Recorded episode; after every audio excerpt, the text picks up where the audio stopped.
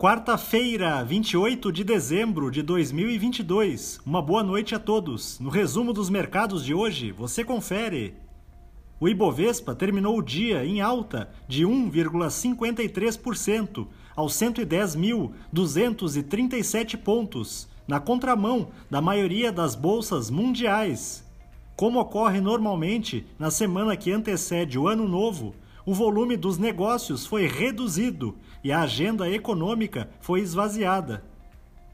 Na ponta positiva, os papéis da Petro Recôncavo, em alta de 6,79%, avançaram com a informação de que a companhia irá investir 138 milhões de dólares na compra de campos petrolíferos no Nordeste. Na ponta negativa, as ações do Carrefour Brasil, em baixa de 0,72%, recuaram na esteira do pessimismo dos investidores em relação aos próximos balanços trimestrais a serem entregues pela empresa. O dólar à vista às 17 horas estava cotado a R$ 5,26, em baixa de 0,60%. Já no exterior, as bolsas asiáticas fecharam em baixa, acompanhando o desempenho de ontem dos índices acionários norte-americanos e em meio às preocupações com os casos chineses da Covid-19. No Japão, o índice Nikkei teve baixa de 0,41%.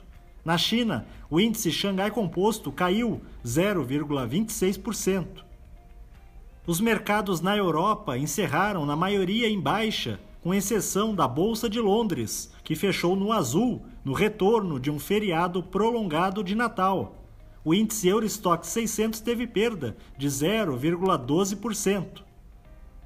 As bolsas americanas terminaram em baixa, com destaque para as ações das companhias aéreas dos Estados Unidos, que foram impactadas pelos milhares de cancelamentos de voos nos últimos dias, devido à forte tempestade de inverno no país.